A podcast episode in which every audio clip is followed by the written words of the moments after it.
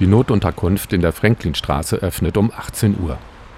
Sie liegt im Hinterhof eines Fabrikgebäudes. Die Gegend wird beherrscht von Autohäusern, Möbelmärkten und den Ausläufern der Technischen Universität. Fünf Menschen warten vor der Tür, um ein Bett für die Nacht zu bekommen. Ich stelle mich in die Schlange, vor mir ein schüchterner Italiener, der mich anlächelt, aber traurige Augen hat. Die Tür geht auf, wir werden eingelassen. Die Unterkunft ist die letzte Zuflucht für alle, die keine Zuflucht mehr haben. Heute wie vor 90 Jahren. Damals, als die Drogen kommen und Walter Rosenthal ins Visier der Polizei gerät. 1929. Das Jahr Babylon. Ein Radio 1 Podcast von Volker Heise. Folge 5. Die Drogen.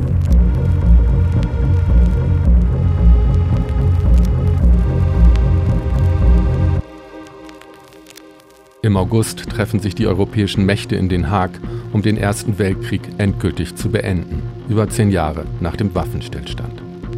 Alliierte Truppen stehen im Rheinland, Reichsbank und Reichsbahn werden von ihnen kontrolliert, Reparationen müssen gezahlt werden. Außenminister Gustav Stresemann will bessere Bedingungen aushandeln. Die Reparationen lasten auf dem Haushalt, die Besetzung auf der Ehre. Die Verhandlungen um einen neuen Plan sind zäh, aber Stresemann ist ein Kämpfer trotz seiner angeschlagenen Gesundheit. Sein politisches Credo Für uns gibt es nur einen Leitstern. Die Ansprüche der Zeit zu befriedigen, frei von Illusionen, in sachlicher, nüchterner Arbeit und jener Realpolitik, die in Wirklichkeit das Höchste an Idealismus ist, weil sie das heiße Herz da bändigt, wo nur der kühle Verstand uns vorwärts zu bringen vermag. Zu Hause in Berlin ächzten die Menschen unter der großen Hitze. Die Tochter von Clara Brause, Erna, geht trotzdem jeden Tag arbeiten. Und ihre Mutter sorgt sich. Sie schreibt in ihr Tagebuch: Heute früh ging Erna ohne einen Imbiss matt ins Büro. Fände sich doch ein Menschenfreund, der mein Mädel für einige Wochen aufs Land nehme. Seit sieben Jahren sah Erna weder Wald noch Feld. Fritz Selbiger aus Pankow könnte die richtige Partie sein für Erna Brause, betet aber schon Fräulein Krause an und fährt mit ihr am Sonntag ins Grüne, wie halb Berlin. Wir unternahmen bei schönem Wetter ein Ausflug von Potsdam über Kaput nach Teltow und zurück. In heiterem Einvernehmen flossen die Stunden dahin, losgelöst von allen Lebensbeschwerden. Lichtpunkte im Leben. Kehren Sie abends zurück nach Berlin, warten noch mehr Lichtpunkte. Bars und Varietés, Revue-Theater und verschwiegene Clubs für verschwiegene Mitglieder. Die Historikerin Dr. Silke Fehlemann. Berlin war so in der Wahrnehmung des restlichen Reiches schon so ein bisschen das Sündenbabel ne? und der Sündenfall des Reiches, wenn man das so will. Ne? Also das war schon einerseits diese negative Konnotation, aber eben auch ja, die Kulturmetropole. Zwischen Sündenbabel und Kulturmetropole schwebte Anita Berber ganz oben am Himmel des Berliner Nachtlebens. Berühmt war sie durch provokante Auftritte. Mal nackt, mal nicht ganz so nackt, suchte sie einen Ausdruck im Tanz zu finden für die verwirrenden Zeiten, in denen sie lebte. Wir tanzen den Tod, die Krankheit, die Schwangerschaft, das Sterben. Kein Mensch nimmt uns ernst. Sie glotzen nur auf unsere Schleier, ob sie nicht darunter etwas sehen können, die Schweine. Anita Berber starb im November 1928. Zu viel Alkohol, zu viel Kokain, zu viel von allem. Kokain heißt es, würde es an jeder Ecke geben, man müsse nur die richtigen Leute kennen und ihre Telefonnummern. Eine Telefonnummer gehört zum Dealer Walter Rosenthal. Mein Stammlokal heißt Kaskade und liegt in der Rankestraße. Man ruft mich an, dann bringe ich das Kokain, meistens in kleinen Briefchen, übergabe es bei den Toiletten. Rosenthal wurde im Januar beim Handel mit Kokain erwischt.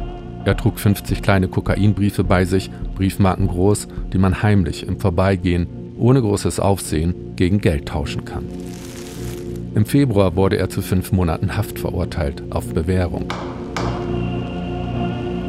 Er ist nicht der einzige Kokainhändler in Berlin. Die Stadt, sagt der Sozialwissenschaftler und Drogenexperte Dr. Hendrik Jungaberle, sei nicht nur Sündenbabel oder Kulturmetropole gewesen, Sie sei auch zur Kokshauptstadt Europas aufgestiegen. Die Leute waren ermüdet von den jahrelangen Kriegswirren und Kriegslasten und es war wirklich das Bedürfnis, da ein anderes Leben, ein, ein helleres Leben zu führen.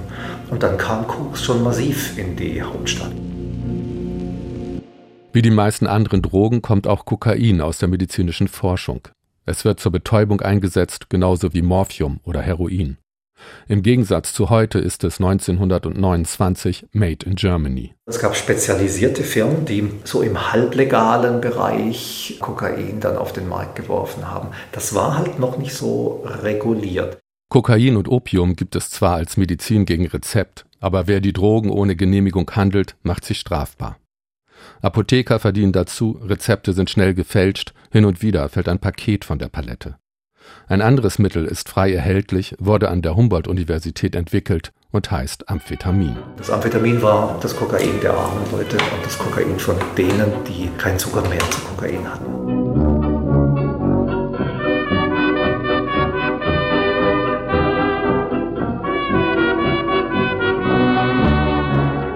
Jenseits von Morphium, Kokain oder Amphetamin ist die Droge Nummer eins in Berlin der Alkohol.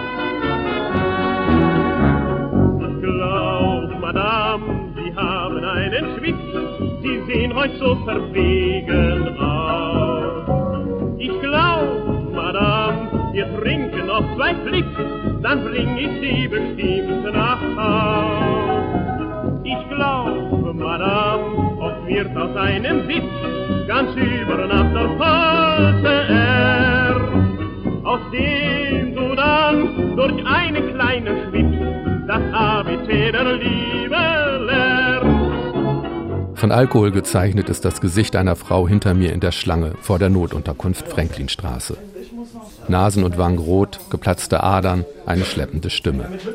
Vor mir steht immer noch der traurige Italiener und vor ihm drei junge Rumänen. Hören Sie alle zusammen? Ja, wir machen trotzdem einen nach dem anderen. Die drei Rumänen würden gerne eine Woche bleiben oder drei Tage, aber eine Notunterkunft sei keine Pension, sagt man ihnen. Eine Nacht, mehr ist nicht drin. Für Sie gilt das Gleiche, ne? Eine Nacht bei uns und morgen zu Ihrer Botschaft. Den können Sie dann Ihre Not erklären. Schließlich bin ich an der Reihe. Auch ich darf nur eine Nacht bleiben. 25.2 ist Ihre Zimmernummer, also ja. 25 ist die Zimmernummer und 2 die Bettnummer. Und der Kollege zeigt Ihnen jetzt genau nochmal, wo dieses Bett steht. Und wenn Sie dann noch was zum Duschen brauchen, finden Sie das hier bei uns im Aufnahmebüro. Alle anderen Fragen wird Ihnen der Kollege gleich noch beantworten können. Okay, dann gehe ich jetzt ja. mit den Kollegen in genau. das Zimmer. Okay, vielen Dank. Die 25.2? Alles klar. 25 ja, ich bekomme ein Handtuch, ein kleines Stück Kernseife und einen Einwegrasierer. Ein Bon für Abendessen, ein Bon für Frühstück. Ein Mitarbeiter geht voraus, ich folge ihm durch den Aufenthaltsraum, dann eine Treppe, vorbei an den Zimmern für Frauen, die von innen abschließbar sind. Jetzt geht's im zweiten Stock. Mhm. 25. 25,2 habe ich, ja. Im zweiten Stock geht es an den Duschen für die Männer vorbei. Schließlich sind wir angekommen. Mein Bett für die Nacht. Okay, die 25,2. Muss ich noch irgendwas beachten? Äh, nee, alles Wichtige steht auch hinten nochmal drauf. Ne? Ja. Zeiten dergleichen, da können Sie sich nochmal okay. informieren. Ansonsten auf die Sachen gut aufpassen. Ja, absolut. ja, also sind die weg, ja, oder wie? Genau, genau. Ja, geht ganz schnell. Also, ja? ja? Muss nicht sein, aber kann. Ne? Ja, so eine Sache okay. Halt immer so was Elektrisches, was man verkaufen kann oder so. Also bloß nicht aus den Augen lassen. Ja. Wenn dann unten abgeben. Ja, Gibt es noch irgendwas, was ich nicht darf? Äh, hier oben rauchen. Nur unten rauchen, falls ja. rauchen Drogen? Ach, auch nicht. Auch Alkohol nicht. nicht. Und nett sein wahrscheinlich. Ja. Das muss ich. okay, vielen Dank. Ja, danke. Der Mitarbeiter lässt mich allein in dem Zimmer zurück. Vier Betten auf zwei Etagen. Ich habe das Bett unten, rechts vom Fenster. Vor 90 Jahren wäre ich nicht in einem Zimmer gelandet, sondern in einem Saal. Das größte Obdachlosenasyl Berlins ist die Palme. Sie liegt im Prenzlauer Berg. Auf Fotos sind die Seele zu sehen, über 100 Betten stehen in einem Raum. Die Männer auf den Bildern tragen abgerissene, oft geflickte Kleider und blicken erwartungsvoll in die Kamera. Aus Berichten geht hervor, Läuse und anderes Ungeziefer seien ein Dauerproblem und die Unterkünfte überbelegt. Ob Walter Rosenthal sie besucht hat, geht nicht aus den Akten hervor. Aber die Polizei beobachtet ihn, weil man vermutet, dass er wieder mit Kokain handelt. Er wird an seiner alten Wirkungsstätte gesehen, nachts in der Bar Kaskade.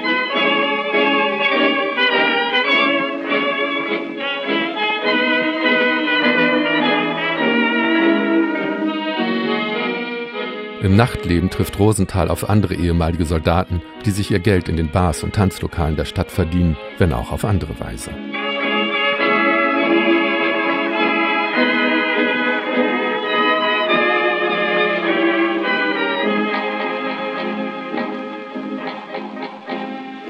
Schöner Gigolo, armer Gigolo, denke nicht mehr an die Zeiten, wo du als Husar, Gold verschmiert sogar, konntest durch die Straßen reiten. Uniform passé, Liebchen sagt Adieu, schöne Welt, du gingst in Fransen, wenn das Herz dir auch bricht, zeigt ein lachendes Gesicht, man zahlt und du musst tanzen. Berlin leidet auch im September noch unter der großen Hitze. Aber Fritz Selbiger fährt nicht mehr an den Wannsee. Die Bekanntschaft mit Frau Lotte hat sich aufgelöst. Wir haben uns auseinandergelebt. Ich kann doch nicht bei Kempinski Sekt trinken und am Wannsee 5 Uhr Tee mitmachen. Das ist ja nicht der Inhalt des Lebens.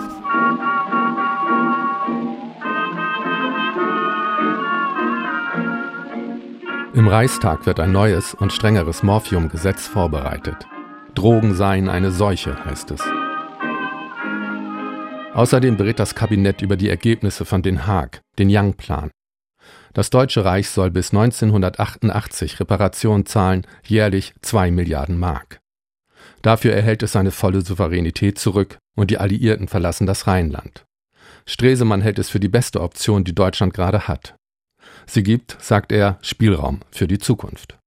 Aber die Parteien rechts von der Mitte laufen Sturm. Verbände wie der Stahlhelm, der Bund der Frontkämpfersoldaten, sagt, dafür haben wir nicht gekämpft.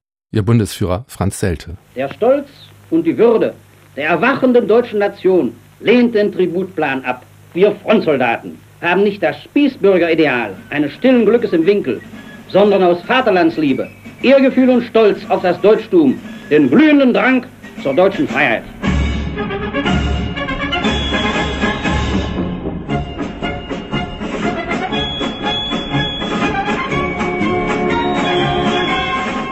In der Notunterkunft Franklinstraße habe ich geduscht und meine Wertsachen eingeschlossen. Mit dem Bon für das Abendessen gehe ich in den Aufenthaltsraum. Auf einem Servierwagen steht ein Tablett mit Brötchen, außerdem gibt es Wurstsalat.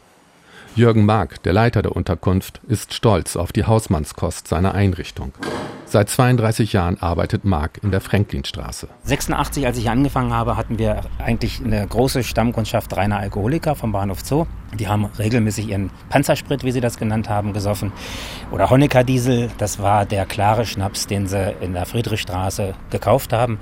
Und die Friedrichstraße hieß Lodge. Wer fährt nach Lodz Nachschub holen? Das war immer die große Frage. Man brauchte 6,30 Mark für eine Flasche, also im Intershop.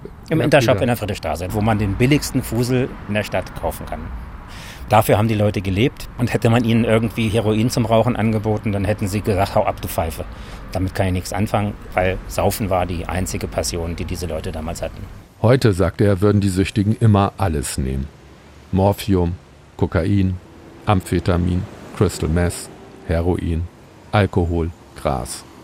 Ein Zustand, der Folgen hat. Die Leute sind noch schneller kaputt, sie werden noch schneller zum Wrack und man kriegt sie wesentlich schwerer wieder clean.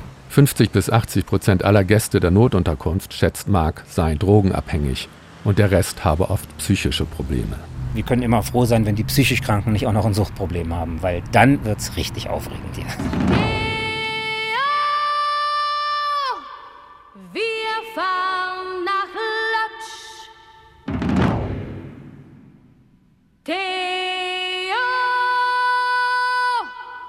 Wir fahren nach Lodz.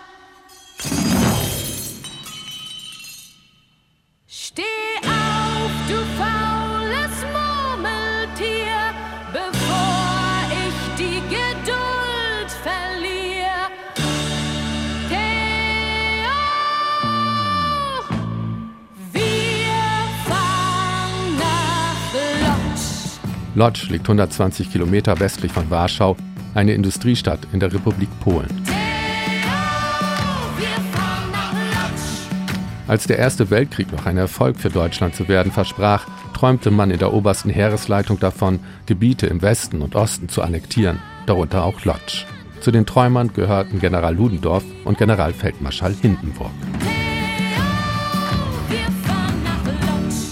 Nachdem der Krieg verloren ist, wird das Gerücht gestreut, der Krieg sei gar nicht verloren und die Armee im Felde unbesiegt. Schuld an der Niederlage trage die Revolution zu Hause der Historiker Michael Wild. Dass der Krieg zu Ende war, als noch deutsche Soldaten in Frankreich und Belgien standen, hatte nichts damit zu tun, dass dieses Heer unbesiegt war, sondern die Alliierten hätten bis Berlin durchmarschieren können. Da gab es keine Gegenwehr mehr. Dieses deutsche Heer war längst besiegt, als es dann im November zum Waffenstillstand kam. Das ist so eine Legende, die Ludendorff und Hindenburg sich selbst gestrickt haben, weil sie ihre eigene militärische Niederlage nicht öffentlich zugeben wollten. Zweite, Aber Sie wussten es. Ne? Sie wussten es, ja. Gelogen, oder haben sie haben gelogen. Dann, sie haben gelogen. Mit Paul von Hindenburg ist 1929 einer der großen Lügner Reichspräsident. Er hat kein Interesse, sich den Tatsachen zu stellen und steht dem rechten Lager nah. Dort sieht man im Young-Plan eine Verschwörung gegen Deutschland. Finstere Mächte seien am Werk. Jüdische Bankiers, fiese Freimaurer, blutrünstige Kommunisten. Deutschland ist für sie ein Opfer und Stresemann ein Verräter. Bürgerliche Rechte und Nationalsozialisten gehen ein Bündnis ein und rufen zum Volksbegehren gegen den Young-Plan auf. Der Berliner Gauleiter der NSDAP, Josef Goebbels. Das deutsche Volk ist ein Sklavenvolk. Es rangiert heute völkerrechtlich hinter der letzten Negerkolonie am Kongo. Man hat uns alle Souveränitätsrechte genommen. Darum fordern wir, dass man den Kampf proklamiert gegen diesen Zustand der Schmach und Not. Die NSDAP gilt den meisten Deutschen als rechte Splitterpartei mit abstrusen Ideen. Man muss sie nicht weiter ernst nehmen. Bei den letzten Reichstagswahlen hat sie gerade einmal 2,6 Prozent der Stimmen bekommen. Die Mehrheit vertraut der Republik und Gustav Stresemann. Die Aufgabe unserer Gegenwart ist nicht, gegenüber dem, was geschehen ist, in träumende Resignation zu versinken und lediglich wehmütig der alten großen Zeit zu gedenken. Es ist auch nicht Ihre Aufgabe, in starrer Opposition zu treten gegenüber dem, was geworden ist, sondern Hand ans Werk zu legen, um ein neues Haus zu bauen, das die guten Grundsteine der Vergangenheit benutzt. Man spricht so viel von alter Zeit, wo alles gut und schön, wo man geschwelgt in Seligkeit nur auf des Lebens Höhen. Doch mit der Gegenwart, o oh je, geht bös man ins Gericht, nur mit Gestöhn und Ach und Weh man immer von ihr spricht. Doch ob auch schlecht die Zeit, folgt mir und seid Bescheid. Kinder, lasst den Mut nicht sinken, lasst uns singen, lachen, trinken. Ende September steht Walter Rosenthal immer noch im Verdacht, mit Kokain zu handeln. In den Akten steht, er würde offiziell als Reklamevertreter für die Piscator-Bühnen arbeiten. Bevor er Kokainhändler wurde, ist er Frontsoldat gewesen. Mit 17 Jahren in die Armee eingetreten, nimmt er mit 19 an einer der letzten großen und sinnlosen Offensiven der deutschen Armee teil, an der Schlacht an der Eine. Er kommt schwer verwundet ins Lazarett.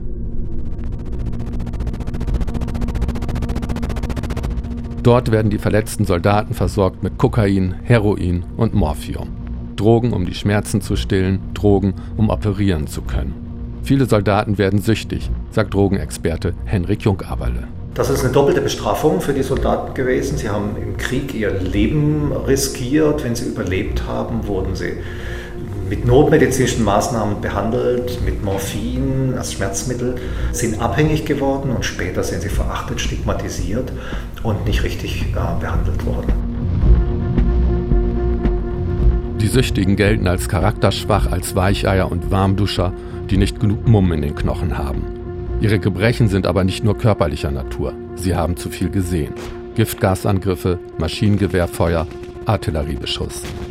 Sie hatten den modernen Tod vor Augen, sie werden von ihm verfolgt. Das waren ja schwer traumatisierte Menschen. Heute würde man sagen, die hatten eine posttraumatische Belastungsstörung. Die hatten Angst, die hatten diese Zitteranfälle, werden aber von der Außenwelt als Spinner abgetan. Das war halt die Soldatenkrankheit. Der Arzt von Walter Rosenthal schreibt über seinen Patienten, Rosenthal würde von Panikattacken heimgesucht. Nachts wache er mit Herzrasen auf in Schweiß gebadet und nach Atem ringend. Tagsüber fühle er sich wie erschlagen. Rosenthal flieht vor den Albträumen und treibt sich nachts wieder in den Bars am Kudamm herum. In der Bar zum Krokodil, am Nil, am Nil, am Nil, verkehrten ganz inkognito der Josef und der Pharao. Dort tanzt man nur drei Viertel nackt, im Jimmy und zwei Vierteltakt. Es traf mit der Geliebten sich, des Abend ganz Ägypten sich, in der Bar zum Krokodil, am Nil, am Nil, am Nil. Die Nacht in der Notunterkunft ist kurz. Ich teile mir das Zimmer mit zwei Junkies, die schnarchen. Um 6 Uhr wird geweckt, zum Frühstück gibt es Brötchen und Kaffee. Ich komme mit Bernd ins Gespräch. Er ist 58 Jahre alt und spindeldürr. Wir gehen vor die Tür, eine Zigarette rauchen. Bernd ist auf Entzug, kratzt sich an den Arm. Vor zwei Wochen haben ihn Sanitäter auf der Straße aufgelesen, halb tot. Seitdem trinkt er keinen Alkohol mehr. Seine Geschichte ist gewunden, beginnt in der DDR, handelt von einer lieblosen Familie und einer bösen Stiefmutter. Es sind alte Verletzungen, die immer noch schmerzen und ihn in die falsche Richtung getrieben haben. Dann hat er mich auch nach Berlin verschlagen. Dann habe ich auch hier in Berlin nur Scheiße gebaut, laufend im Knast gewesen. Und seit 3. März 93, wo ich das letzte Mal entlassen wurde, da habe ich mir gesagt, nee, Bernd, das geht auch anders. Ja, da ich mir gesagt, lieber gammelst du auf der Straße rum wie äh, Clownien oder sonst noch was. Zum Schluss hat er in einer Unterführung gehaust, Leipziger Straße. Isomatte, Schlafsack, Decke. Er habe nichts mehr gegessen, nur noch getrunken. Alkohol. Er war am Ende. Passanten haben einen Krankenwagen gerufen, das war seine Rettung. Die Ärzte in der Charité haben mich schon prophezeit, wenn ich nochmal auf Straße gehen sollte. Das ist für mich dann der Untergang. Aber der totale. Er tritt seine Zigarette aus und sagt, dass er auf seine Sozialarbeiterin wartet. Er braucht eine richtige Entgiftung und eine richtige Wohnung. Zum Abschied hebt er den Daumen und sagt, Ich denke mal, wenn das jetzt alles klappt, äh, dass ich in betreute Wohnen komme und so. Ja, ich denke, kratz die Kurve nochmal. Anfang Oktober wird das Geschrei gegen den Young-Plan immer schriller. Gustav Stresemann hält an seinem Kurs fest. Er glaubt an ein vereinigtes Europa ohne Grenzen mit einer gemeinsamen Währung. Ein Europa ohne Krieg. Aber sein Gesundheitszustand verschlechtert sich. Beim Friseur gegen Mittag Gespräche überhört. Stresemann ist tot? Ich saß wie auf Kohlen. Dann die offizielle Nachricht. Es ist ein unersetzlicher Verlust. Schreibt der Diplomat Harry Graf Kessler, der von Stresemanns Tod am 3. Oktober in Paris erfährt. In Berlin wird die Nachricht von Extrablättern verbreitet, die in den Straßen verteilt werden und erreicht auch Clara Brause. Erna brachte heute Mittag die Hiobspost mit. Was dieser rührige Mann Deutschland gewesen ist, wissen alle. Es wird ein Staatsbegräbnis angeordnet, der Sarg im Parlament aufgebahrt, danach führt der Trauerzug durch Berlin. Er wird vom Radio übertragen und führt am Außenministerium in der Wilhelmstraße vorbei. Hier wird der Wagen mit dem Sarg Halt machen. Die Spitze des Zuges, die langsam reitende Schutzpolizei ist jetzt schon vor dem Balkon angelangt, auf dem unser Mikrofon steht. Sie hören jetzt sicher lauten Trauerchoral.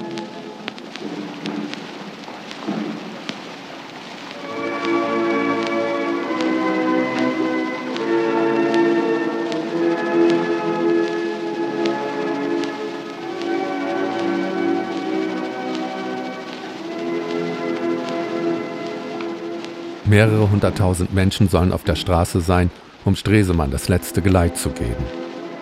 Wenn der Zug an ihnen vorbeikommt, ziehen sie ihre Hüte und Mützen. Stresemanns Tod wirkt auf sie wie ein Menetekel.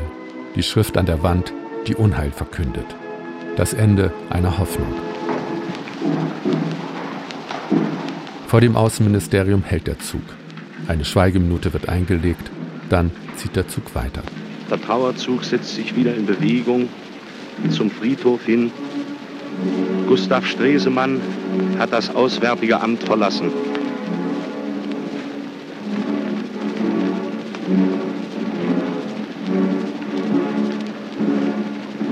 Einen Tag später notiert Josef Goebbels in sein Tagebuch, Gestern Trauersitzung. Wir blieben ihr fern. Stresemann ging zur rechten Zeit.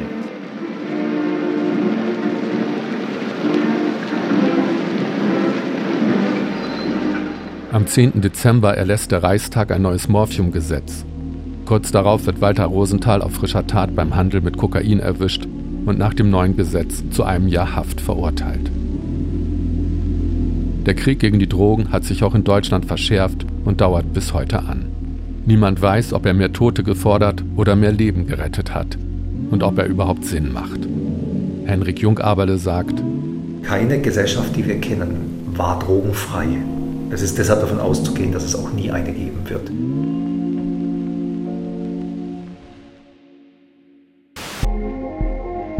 Das war 1929. Das Jahr Babylon.